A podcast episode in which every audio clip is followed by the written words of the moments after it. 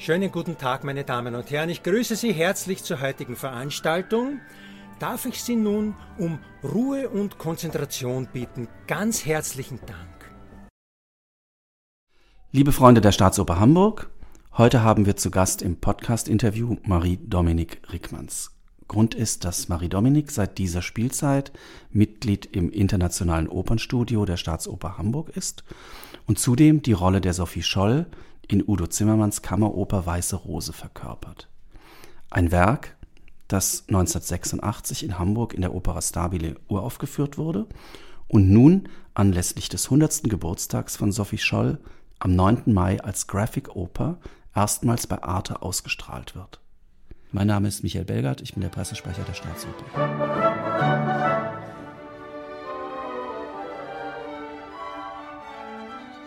Liebe Marie-Dominik, Seit dieser Spielzeit bist du Mitglied im Internationalen Opernstudio der Staatsoper Hamburg und nun steht ein ganz besonderes Projekt bevor, Weiße Rose von Udo Zimmermann.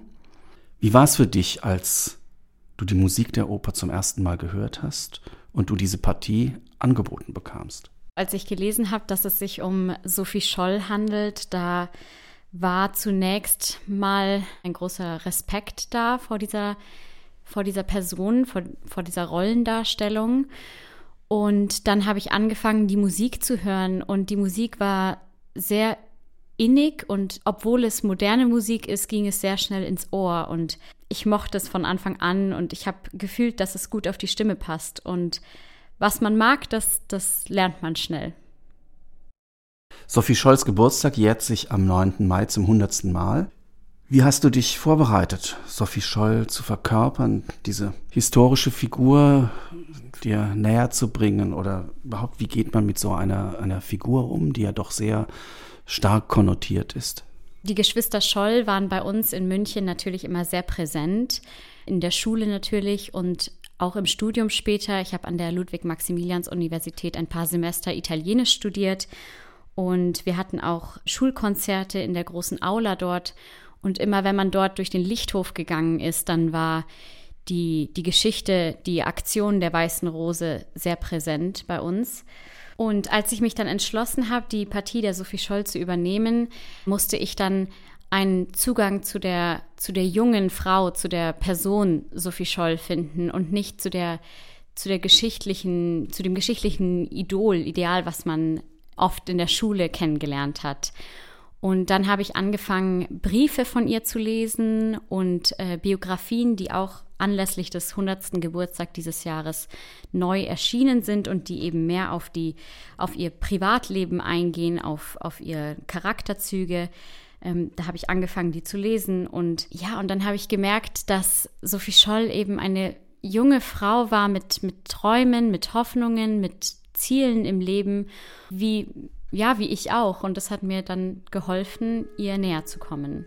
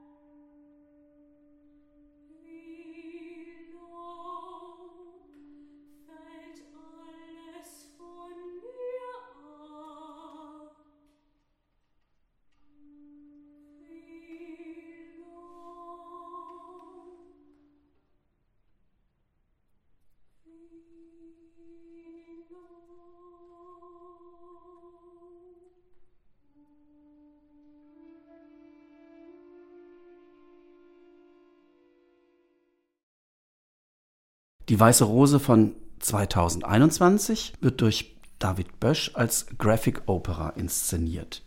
Graphic Opera, was hat man sich eigentlich darunter vorzustellen? Was kannst du uns das ein bisschen näher bringen? Wir haben zuerst äh, die Tonaufnahmen ganz separat gemacht und daraufhin haben wir dann mit David Bösch und seinem Team die Filmaufnahmen gedreht und dazu Lip Sync, die Tonaufnahmen dazu gesungen. Und wir haben die Filmaufnahmen eben erstmal sehr intime Szenen äh, mit der Kamera gedreht, in verschiedenen aufgebauten Szenerien, also zum Beispiel in einer Gefängniszelle oder in einem Verhörraum oder in, unserem, in unseren Privaträumen. Dann gab es auch Szenen vor, vor Greenscreen. Das kann man sich so vorstellen, das ist ein ganz großer, ist eine ganz große grüne Leinwand äh, vor der die Schauspieler dann agieren können. Und später kann man dann mit dem Computer Animationen auf diesen Screen legen und somit die Schauspieler in eine animierte Welt reinversetzen.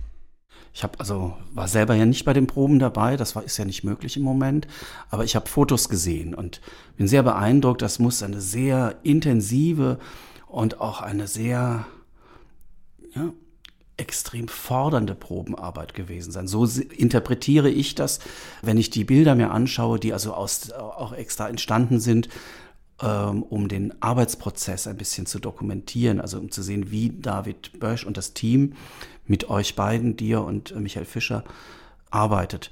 Wie hast du das empfunden? Manchmal auf der Bühne müssen wir ja unsere Energie auf einen langen Abend einteilen.